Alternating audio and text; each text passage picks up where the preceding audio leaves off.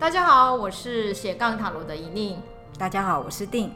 嗯，听到定的声音呢，你们就会知道今天要讲的是解心，解心单元。单元对，那解心呢，目前为止其实还蛮受欢迎的。哦、真的吗？对啊，可能是因为他是在做塔罗解牌。但我们很多听众呢，都是想要学习塔罗牌。嗯，哦、呃，所以或许从解析单元呢，也可以给大家呃对。解牌这件事情给予一种新的想象，想对不对哈？嗯、然后题目也是对，题目也是很新鲜，对不对？对，对我们出的题目也都比较不一样哈，就说不是一般的呃占卜的题目，比较详细。再再继续下去，就整个人都要非常的敞敞开。对，因为它是要跟自己对话的一些题目哈，所以呃，我们的题目也给大家很多的挑战哈。嗯、如果今天用了这样的题目，到底要怎么解牌？没错，嗯嗯，而且颠覆我对塔罗塔罗牌的使用，是哈、哦，嗯、所以今天呢，我们又带来了什么样的题目呢？哇，这个 怎样？为什么是娃？如何跟不完美的自己相处？哦，为什么你对这个题目有娃的这样的一个反应啊？嗯，没有人喜欢那个不完美的自己吧？哦，所以你的意思说，看到这个题目之后，我不想抽，因为抽了就代表我有不完美，是这个意思吗？嗯，这个嗯，可嗯，对。好，呃，其实丁看到这个题目的时候，他给我的私下的反应是，他说：“老师，这个题目太好了。”对，可能抽出来的牌，他觉得对他来讲。有点太过挑战哈，所以我们等一下呢，也可以来谈谈哈，这些牌抽出来之后，我们要怎么去解牌。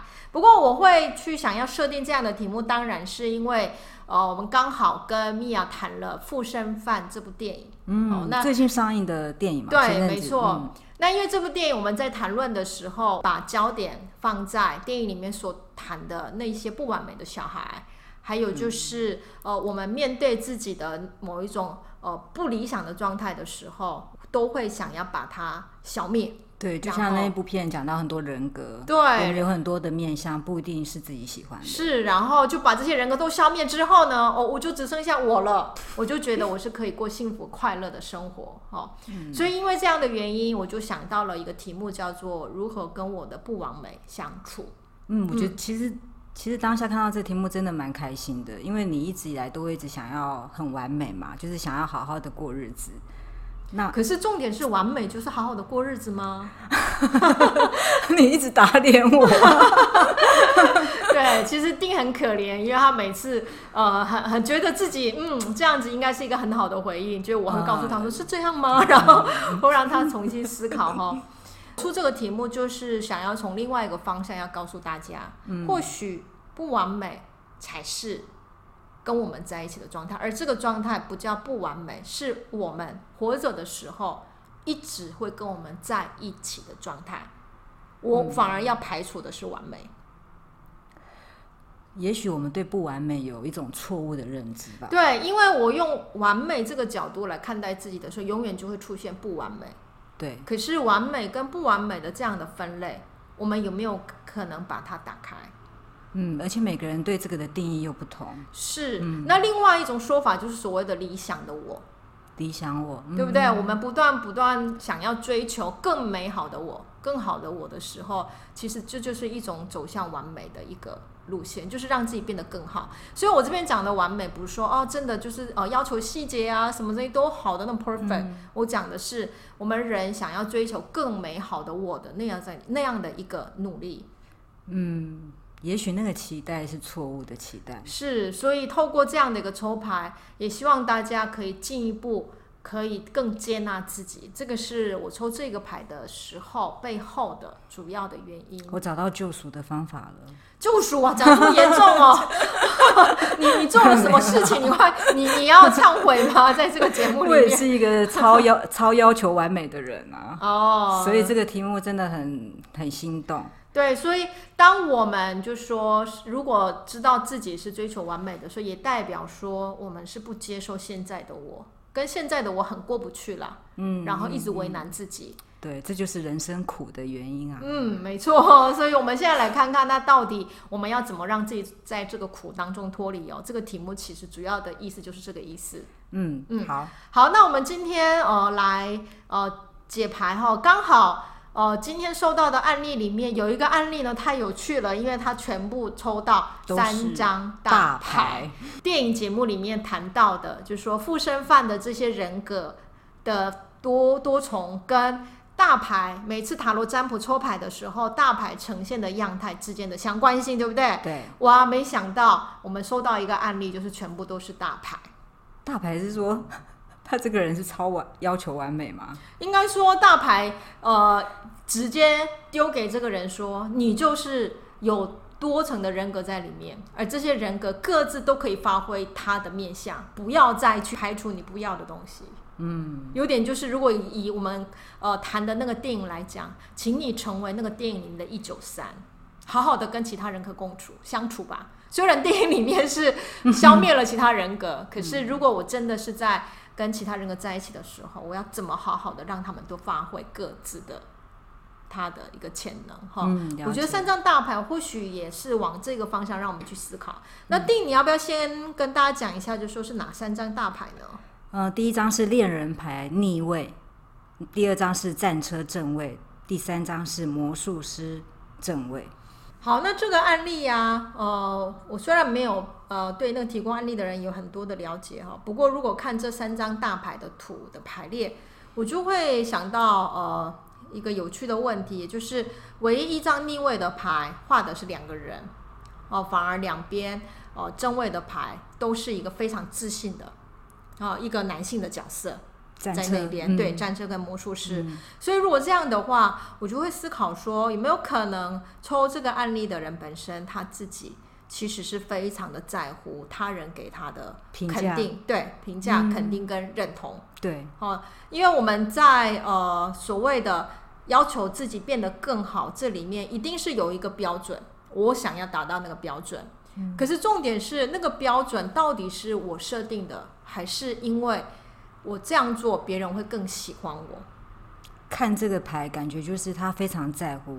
对啊，那那个标准，如果是因为别人更喜欢我，而我不断努力的话，那所谓的呃做自己，或者是所谓的我能是否能够把自己展现这件事情就很难了。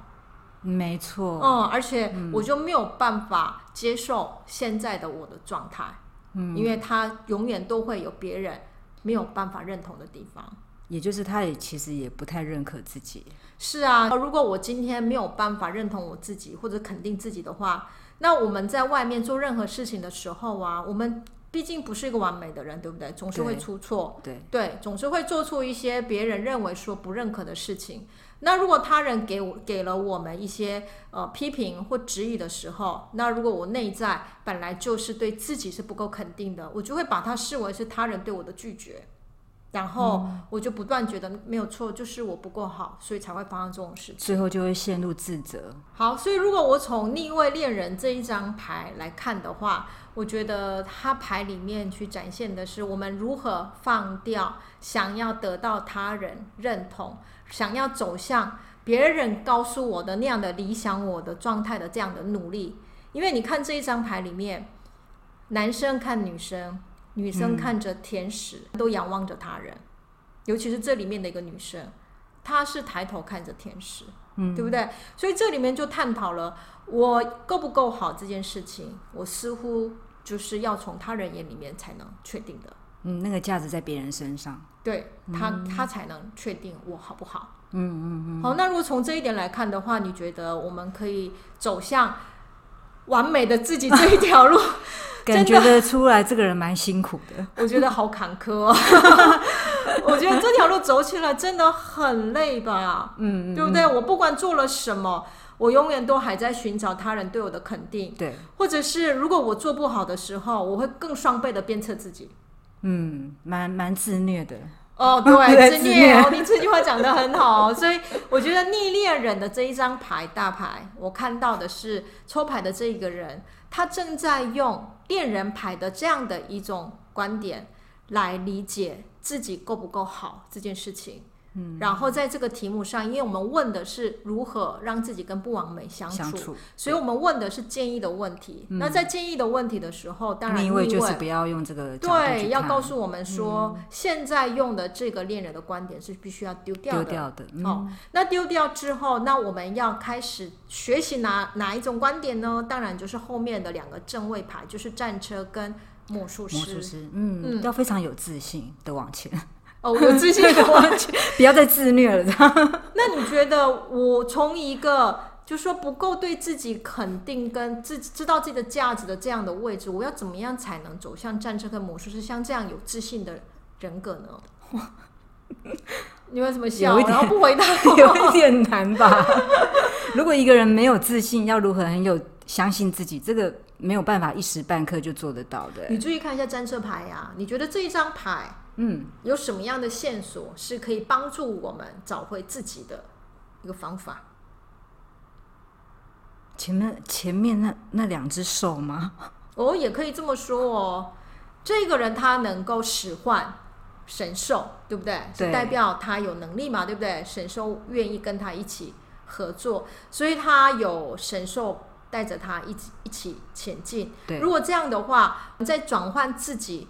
要去从一个不太能够确定自己到要走向自相信自己的这一条路的时候，我们可能需要有一点助力，帮助我们的东西。嗯，所以在这个抽牌里面，不是恋人直接转换到魔术师，单独一个人的牌，它中间需要有战车，对，它才能够达到魔术师。嗯，出现了一个战车，哎，这个战车不是单打独斗，需要有 partner，他有帮助他的。神兽在那里，嗯，那如果把它放在我们实际的生活当中，这个神兽是否也代表着说，我要先找出我在哪一方面可以胜任，我可以哪一方面其实我做的那个潜能发挥是最好的，也是对自己的了解。先从我做的好的那个位置，在那边冲出去，不要一直在我做的不够好的那个位置，想要让自己变得更好。焦点应该放在不是他人的眼光，而是你自己会什么。对，你找回让我开心的、让我有自信的那个位置。嗯，因为像我在呃工作领域也常常遇到很多呃年轻人，呃，就说他们很努力，对不对？可是那个努力的成效常常很低，或者是他感到很大的挫折。嗯，主要的原因我觉得不是哦、呃、他的能力不足，很多时候因为我们知道我们需要去符合外在的很多的。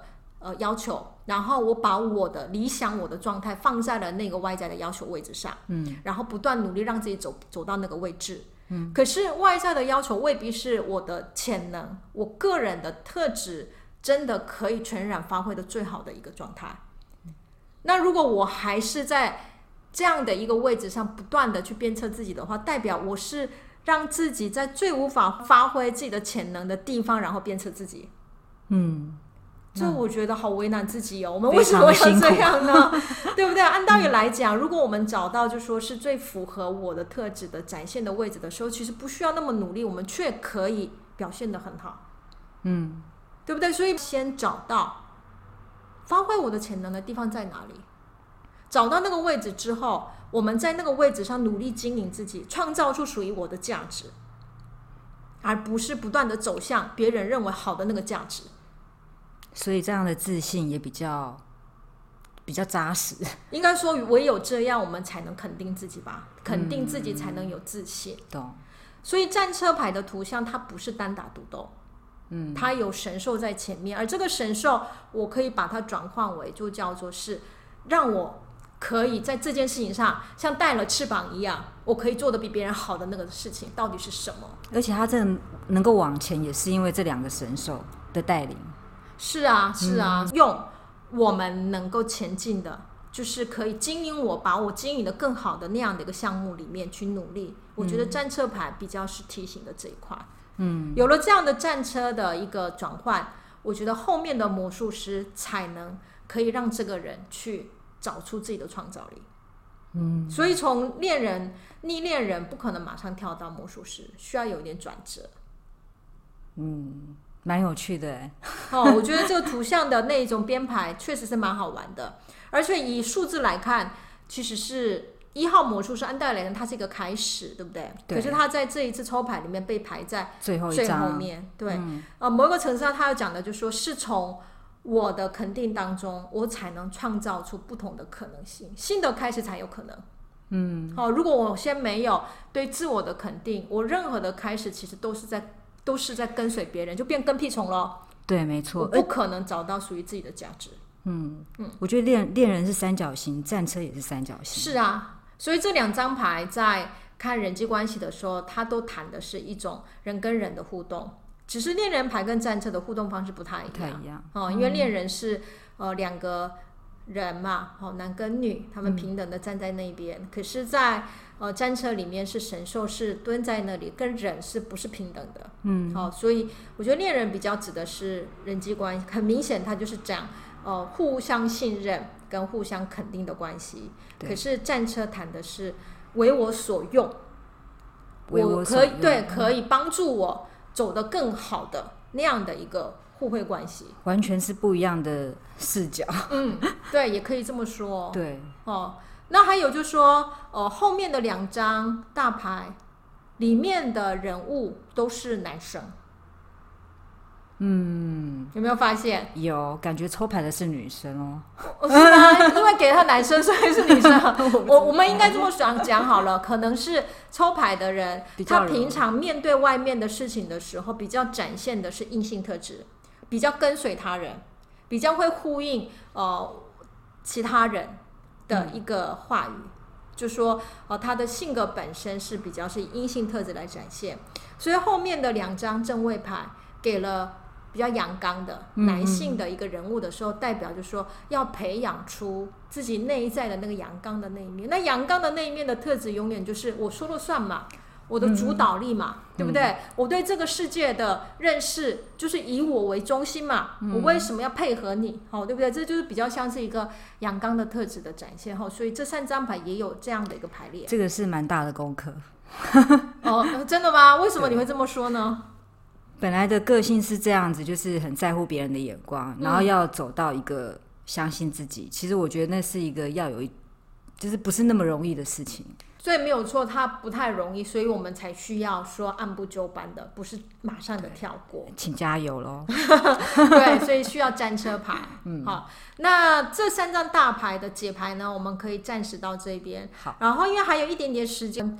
再来解一个，就是如果不是全部都是大牌，有小牌的时候，到底还有一张宫廷牌。对，还有宫廷牌的时候，我们到底要怎么解牌？所以我们又选了另外一组案例哈。那因为这一组案例它是刚好哦、呃，就是每一种牌都有好，所以我们也可以简单的跟大家介绍一下。嗯、那定要不要讲一下是哪三张牌啊？第一张是圣杯骑士，呃，逆位；第二张是五角五角五逆位；第三张是。